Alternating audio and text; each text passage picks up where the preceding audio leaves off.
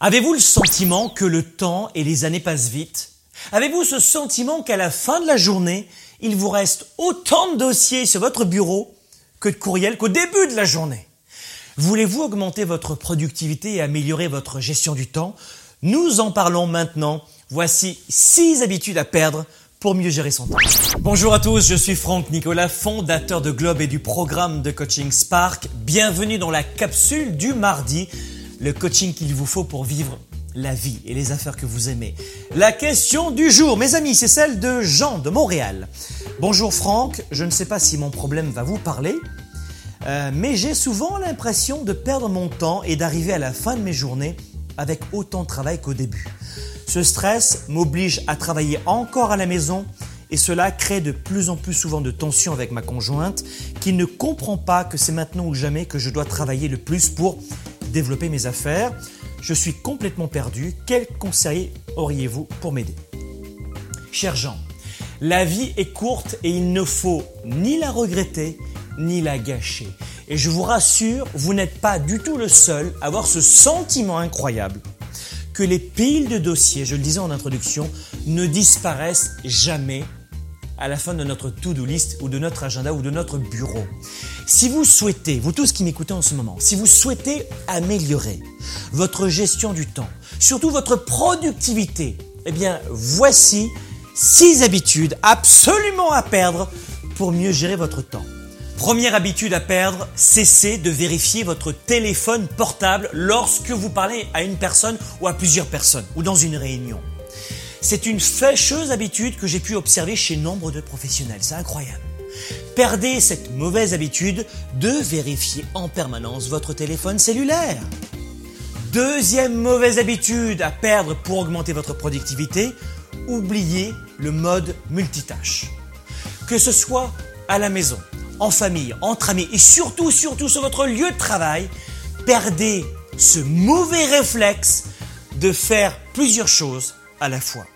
Troisième mauvaise habitude à perdre pour augmenter sa productivité, perdez le réflexe de penser aux personnes qui vous font du tort. Non mais ça c'est incroyable comme réaction.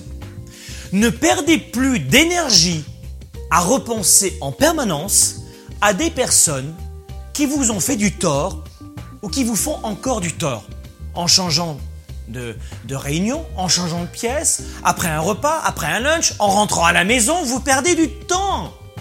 Vous donnez de l'importance à des gens qui vous font du tort. Arrêtez Quatrième mauvaise habitude à laisser tomber pour être productif, ne laissez pas votre passé dicter votre avenir. Les erreurs sont précieuses, mes amis, mais elles ne doivent pas hanter en permanence votre esprit. Là encore, cessez de vivre dans le passé. C'est la meilleure façon pour gâcher votre futur. Pensez à la grandeur du futur au lieu de penser à vos erreurs en permanence. Arrêtez de vivre dans le passé, pensez au futur, ça c'est productif. Cinquième erreur à ne pas faire pour être productif, on la connaît celle-là, c'est cesser de procrastiner. S'il est une action qui fait perdre du temps, c'est bien celle de décider de, ne rien faire.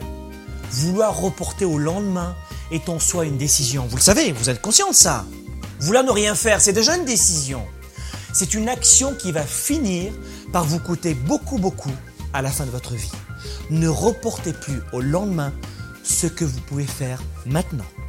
Et enfin, sixième mauvaise habitude à ne pas, surtout à ne pas continuer d'utiliser tous les jours, c'est ne dites plus jamais oui quand vous pensez non. Ne dites plus jamais oui quand vous pensez non. De ne pas avoir le courage de refuser une demande à un collègue, à un client ou, même, ou même à un ami, c'est une énorme source de perte de temps et de productivité pour vos objectifs.